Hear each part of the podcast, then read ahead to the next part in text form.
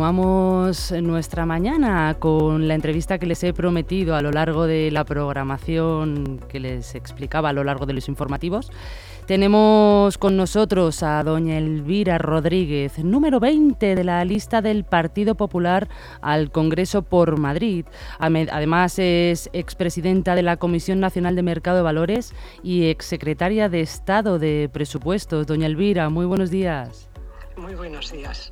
¿Qué tal está? Pues muy bien, aquí ya estamos eh, casi casi de campaña o de pre-campaña. Eh, empezamos esta noche y y 15 días o dos semanas eh, movidas. Bueno, pero, pero, pero eso, eso del movimiento tampoco está nada mal. No, no, el que no se mueve se muere. Yo lo digo siempre, o sea que esto hasta nos rejuvenece. Hombre, claro que sí. Pues en primer lugar darle las gracias y preguntarle, porque bueno, como experta que es usted en economía, después de haber sido secretaria de Estado de Presupuestos, ¿qué balance nos podría hacer del actual estado económico de España? Bueno, pues que no es tan bueno como nos quieren hacer creer. O sea, sorprende, realmente a mí me sorprende que el PSOE quiera hacer girar su campaña en torno a la economía. España, por hablar en la terminología esta, a la que yo he tenido la responsabilidad ahora tiempo, tiene un déficit estructural que es el que es más difícil de corregir y no se resuelve con recaudación eh, surgida o, o, conseguida con la inflación insostenible. Y fuera de los parámetros europeos y un nivel de deuda, el 115% de nuestro PIB eh, que no habíamos visto nunca. Eh, con la subida de tipos, en 2024 se estima que tendremos que pagar 42.000 millones eh, de euros de intereses que habrá que sacar de otras partidas. Y ya no tendremos detrás al Banco Central Europeo eh, dándole su ayuda, su ayuda para refinanciar esa deuda, lo que puede que haga incrementar incluso esa partida, la de intereses, por desviación de la prisma de riesgo. Y no solo por hablar de la situación fiscal y eso solo por hablar de la situación fiscal y no de otras debilidades estructurales que creo que después hablaremos, como el empleo, la excesiva fragmentación de nuestras empresas y la debilidad hacia el futuro de nuestro tejido productivo, porque tenemos que diseñar muy bien qué queremos ser mañana, además de resolver los problemas que tenemos hoy.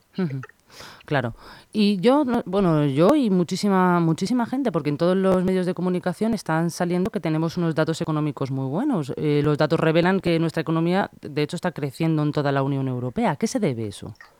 A ver, eh, eh, claro, lo que estamos haciendo, y parece una cosa obvia, es que estamos rebotando más que Europa, pero es que Europa no está rebotando porque ya rebotó en los años pasados. Europa consiguió los niveles de prepandemia hace un par de años eh, o hace año y medio y nosotros los hemos alcanzado a finales del mes de junio si se confirman los datos eh, provisionales, si se confirman los datos provisionales del INE, con lo cual, eh, en fin, trampas en el solitario, las justas. ¿no? o sea que realmente no se están desglosando bien los datos en profundidad, solamente se quedan un poco con lo superficial. Claro, si nosotros vemos el análisis de lo que ha pasado en estos últimos años, vemos que somos el último o el penúltimo país en crecimiento, si entramos desde el año 2020 a 2023. Luego, lo que está anunciando el gobierno, y esto tiene que ver con la contestación a mi primera pregunta, es hacer trampas, pero unas trampas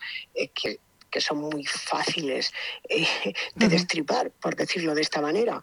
Y, la verdad es que más valdría que dijeran las cosas como son, porque si no se reconocen los problemas no se alcanzan soluciones. Efectivamente. Y, bueno, otra, otra de, las, de las cuestiones que se están eh, promulgando en los medios de comunicación es que el tema del paro también ha descendido en España, con cifras incluso históricas.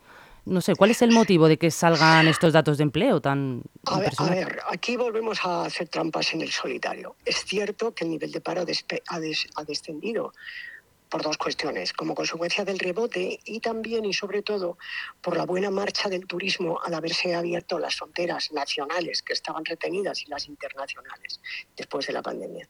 Sin embargo, hay eh, dos datos que son muy alarmantes.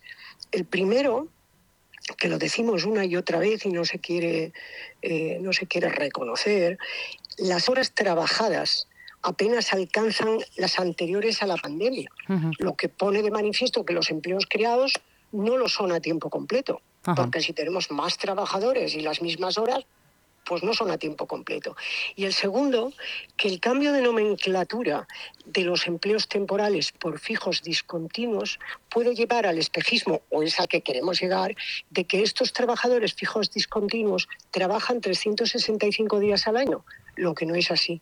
Estas dos cuestiones son las que provocan el estancamiento real de las horas trabajadas. Hay el mismo trabajo repartido entre más personas.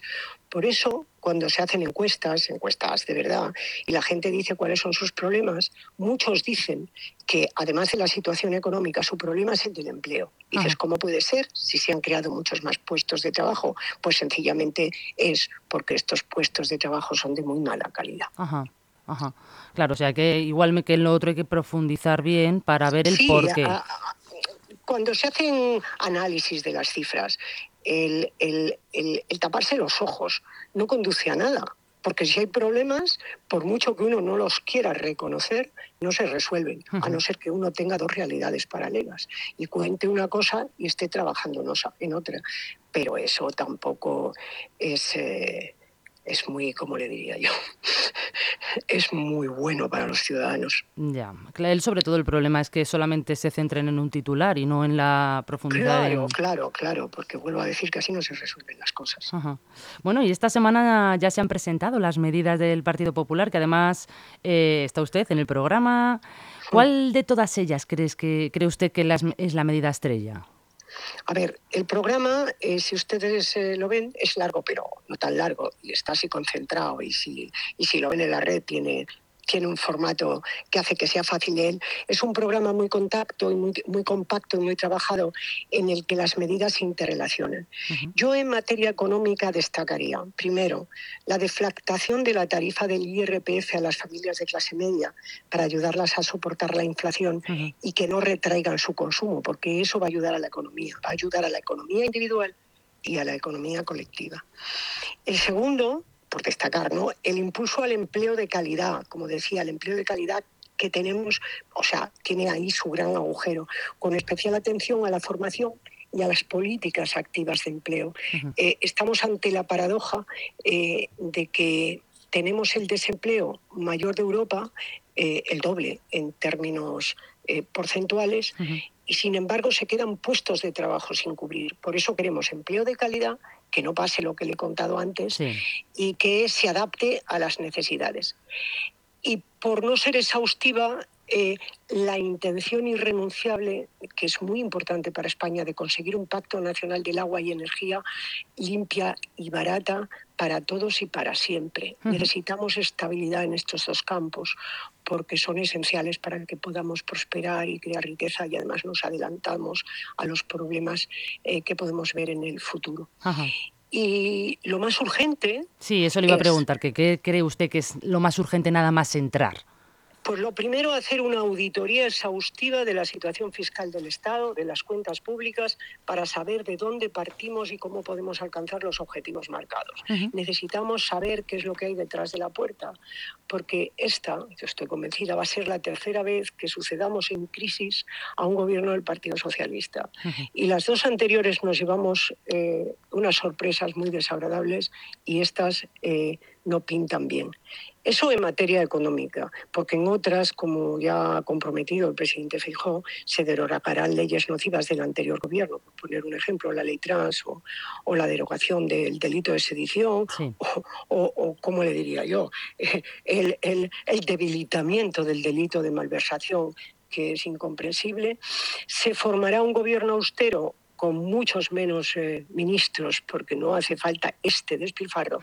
Y como ya anunció el otro día el señor Fijo, se cesará al señor Tesanos, porque válgame que al frente del CIS, que es un organismo tan importante, haya una persona tan partidista y, y, en fin, que le da igual lo que le da lo mismo. Bueno, y yo no sé si se habrá, bueno, seguro que se ha enterado usted que aquí en Leganés está, bueno, hemos cambiado de gobierno también, ha entrado don Miguel Ángel y bueno, pues han presentado el primer borrador acerca de los presupuestos. Y está habiendo bastante polémica, sobre todo de los partidos de la oposición, que bueno, las están considerando como exageradas. No sé si usted tiene conocimiento de, los datos. Pues yo he hecho un, poco el seguimiento de lo que están haciendo y, y, luego, primero, o sea, un recuerdo.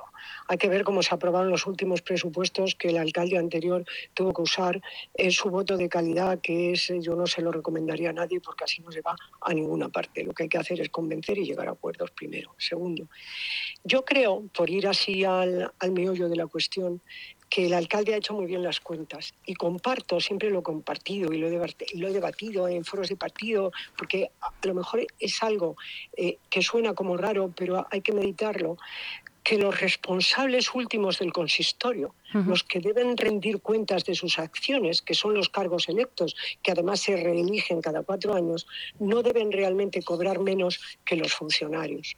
Y estoy segura eh, eh, completamente que Leganés con este nuevo gobierno municipal experimentará un cambio notable, mejorando la calidad de, vida de sus vecinos. A mí me ha llamado la atención mucho viendo las noticias anteriores de Leganés eh, que el nuevo alcalde ha salido diciendo que, faltan funcionarios, que faltan funcionarios de seguridad y que las cuentas públicas de, Leganés se lo pueden permitir. Y eso siempre redunda en la calidad de vida de los ciudadanos. Yo creo que el cambio va a ser para bien y que Miguel Ángel lo va a hacer muy bien. Sí. Pues ya para concluir quería preguntarle, porque bueno, estamos a menos, a menos de 12 horas ya de que empiece la campaña para el 23 de julio. Y bueno, pues eh, la verdad que en los resultados de las pasadas elecciones del Partido Popular, pues bueno, quedó con unos resultados muy buenos. Y bueno, pues todo el mundo pensaba que iba a ser un reflejo de, para las elecciones generales.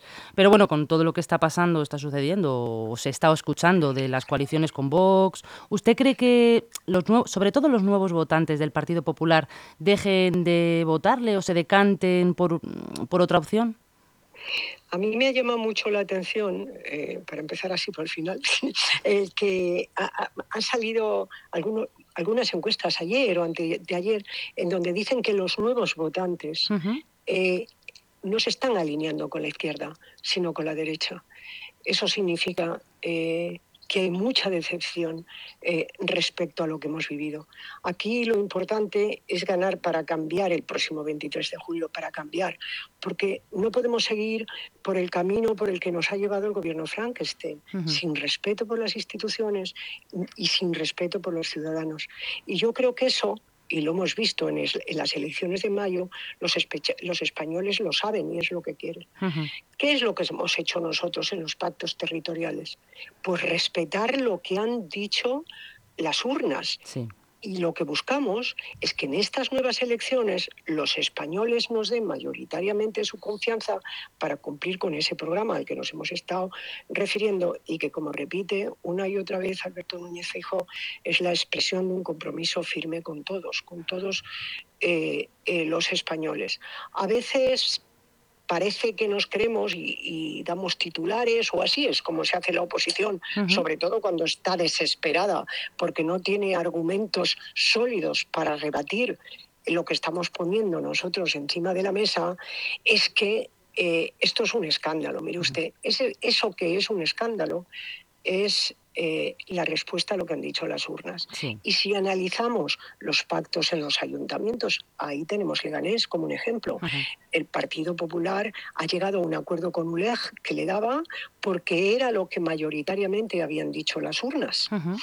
Igual en, en Cantabria o incluso eh, como decimos, en Barcelona y en Vitoria nos hemos retraído para que no eh, gobernara eh, Bildu. Estamos gobernando en solitario en Baleares y hemos llegado a acuerdos en Valencia y en Extremadura porque las urnas habían dicho que había que llegar a esos acuerdos. Y yo creo que eso los electores lo perciben y lo entienden. Sí. Claro que sí. Pues doña Elvira, un placer auténtico tenerla entre nosotros. Le agradezco muchísimo su colaboración y que sepa que está en su casa para cuando quiera. Pues nada, muchas gracias y, a su disposición, porque a veces, a veces, cuando estamos en el centro de Madrid, nos olvidamos de lo que es Madrid. Sí. Y, y toda la corona que tenemos alrededor tiene muchísimos madrileños eh, que no solo no deben de ser olvidados, yo creo que no lo son, sino que son muy importantes para que toda la región prospere como está prosperando y sea la primera de España. Claro que sí. Pues muchísimas gracias y que pase muy buen día. Pues nada, muchas gracias a ustedes y igualmente y a todos los oyentes. Muchas gracias.